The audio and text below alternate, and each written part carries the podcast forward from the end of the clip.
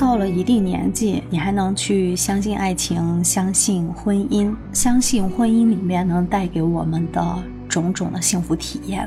我觉得拥有这种心境的人，他就是幸福，他就是拥有一颗赤子之心的，并不是说拥有赤子之心，我就要要有多么的高尚，多么的纯粹。他就是普普通通的一个人也可以拥有的一种信念，就说我在经历很多的生活的不如意，或者经历很多的挫折之后，我还愿意相信有很多美好的事情发生，包括婚姻。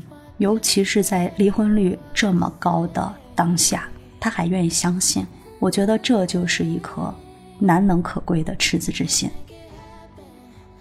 你好，我是你的老朋友追梦，欢迎来到设计梦想家。你知道吗？熟悉我的人大概都知道我是做室内设计，然后平时的工作要跟踪工地呀，要做一些产品搭配呀。但你们知道吗？我间接的还有另外一个工作，就是招聘人才。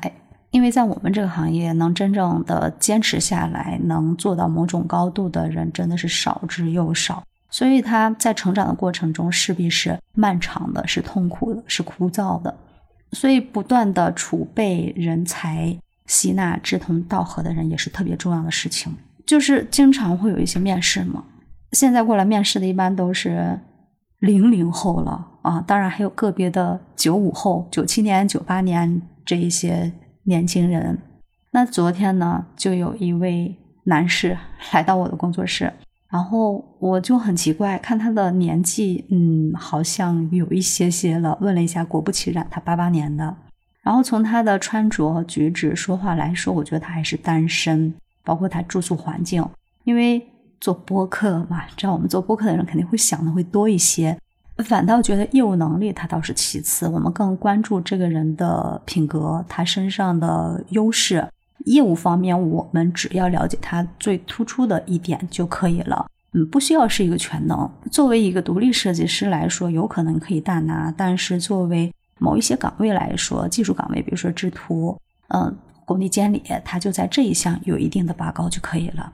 所以来应聘的这位男士呢，他是应聘制图这个岗位的。从种种的聊天迹象判断，他还单身。嗯，果不其然，我们再返回去说啊，就是在八八年的话，他的年纪也到三十五、三十六了吧。然后我们聊起来他的一个恋爱史，呃，可能你会觉得啊，是不是有点冒犯啊？其实我不知道真正的 HR 会怎么样去了解这个事情，去去去判定这个事情。但是对于我们这么多年的工作经验来说，嗯，他的家庭环境、家庭关系其实也很重要的，会直接影响到他的工作状态。尤其是我们这个行业，它主要以创作力、创新力，还有细致细节为主要的一些工作内容、工作的考核指标。所以，如果家里有特别多的琐事、繁杂事的话，你能感觉出来，他在工作上是力不从心的。而且我个人的理念是不提倡设计师来经常加班的。我希望就像学生一样，你把你的日常工作的时间，把它的效率提高，你就不需要天天去加班。哪有那么多的日理万机的工作呀，是吧？我们又不是主席，又不是总理，就是一个工作而已。你为客户负责，为公司负责，只要把自己的工作合理的安排好，工作水平放哪儿，高效的去完成就可以了。其他时间我们还可以相对自由一点的。然后这男孩他就聊起来啊，有过两次真正的恋爱经验，当然呢都是以各种不合适，最终是分手了。目前一个人，期间我就不经意的说了一句，我觉得哎一个人也挺好的啊，没有那么多的生活的压力包袱，也没有那么多的琐事。其实我心里头是真是这么想的，因为首先我是结了婚的人，当然我也不会说结婚有多么多么的不好啊，我觉得他是嗯需要全方面综合的来看的。哦，我是以大多数人的判断，因为大家都在吐槽结婚有什么好呀？最近不是有很多的视频，就是在围绕一个主题，你能说说结婚带来的好处吗？大家不都是哑口哑口无言，什么都说不出来吗？当然，它是一个幽默搞笑段子啊，但是也是从一个侧面来体现了婚姻中的人们他的种种的难言之隐。当然，这个男孩从他的相貌上也能看出来，他是饱受各种生活的苦。你看，八八年到现在三十六岁，嗯，工作也没有起色，还在寻找新的工作，当然也没有太多的存款，也没有可以自由支配的时间去享受生活、陪伴家人。但是从他的图纸上，我能看到他的真诚，能看到他对细节的一些把控，所以我觉得他身上是特别的有亮点的。然后他，我跟你说说一下他的长相啊，眼睛细长长的，戴一个黑黑的那种大框的眼镜。嘴唇特别厚，然后呃，我就感觉是典型的一种那种研究型人员、知识分子的人那种那种相貌。然后他看我把这个他的简历放到我投到我的电视上，然后我们看电视上的一些图片的时候，他戴着眼镜，他还得凑到那个屏幕上去，很近距离的去看的，他看我们的图纸啊。我说眼睛多少度？他说有八百多度吧。我说那你戴上眼镜都看不清吗？他说习惯了。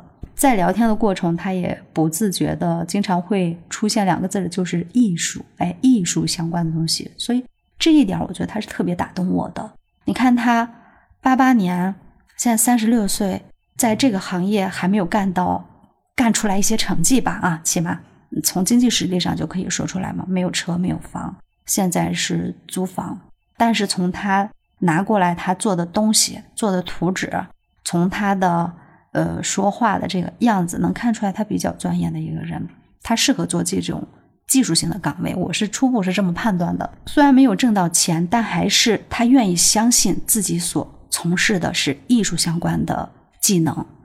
他还愿意保留作为一个制图、作为一个初级设计师他的一个最起码的自尊。最重要的还有 就是我在一开始提到的，当我们聊起来，就是你还想去结婚吗？赶紧找个对象嘛。他说当然需要了，我当然想了。这一点我其实是比较诧异的，因为我听到的大多数人的说法，包括过来应聘的年轻人，就是大家觉得一个人挺好呀，我干嘛要成家呢？生了孩子那么麻烦，是吧？大多数都是这种吐槽的负面的感觉。对他来说，他是现在这样一种生活的情况，他还愿意去相信，寻找另外一半啊，去建立新的家庭，对未来还是充满着很多的美好的期待的。其实，在这儿我还想纠正一个观念，就觉得设计师哇，好能挣钱呢。其实啊，并不是所有的设计师都善于赚钱。有的设计师他可能善于这种商业的包装宣传，呃，从而谋取一定的利益。但是还有一部分设计师呢，他会坚持自己的初心，坚持自己所从事的这个技能，他是去作品上去做打磨。当然，时间长，费掉的精力也多。当然，他的赚钱能力可能就不像商业化的这种设计师就是那么的突出，对吧？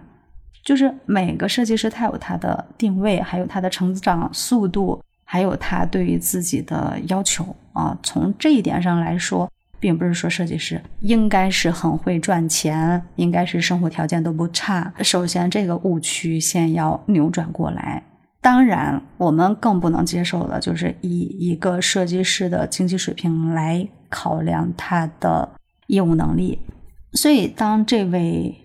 应聘的男士，他在这样一个情境下来说出自己对于婚姻还是很渴望的，嗯，对于爱情还是很向往的这种能量，我觉得是很积极的。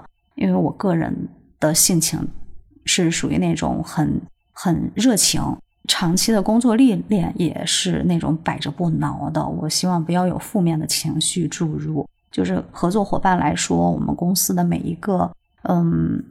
同事来说，希望大家都是首先是可以达到一个正能量的传递，快乐的在一起工作，然后把每一个案子认真的、细致的跟踪到后面，可能这是我更关注的一个点。另外就是工作上的一种提升和进步，因为在我这里他会得到一个更大的进步空间。他之前可能相对机装要更懂一些，呃，有经验一些，然后对于。硬装一般般，对于软装更是全然不懂啊！所以，我们做全的话，对他的工作能力、对他的眼界是有很大的提高的。当然，他把这些技能一个一个 get 到以后，服务的项目，然后跟踪的一些产品，对他的收入也是有一定的提高的。所以我们就聊得蛮开心的。然后从他眼里，虽然眼睛细长的有近视啊，我能看到他眼里有光，我能看见他有那种特别想要参与的这种热情。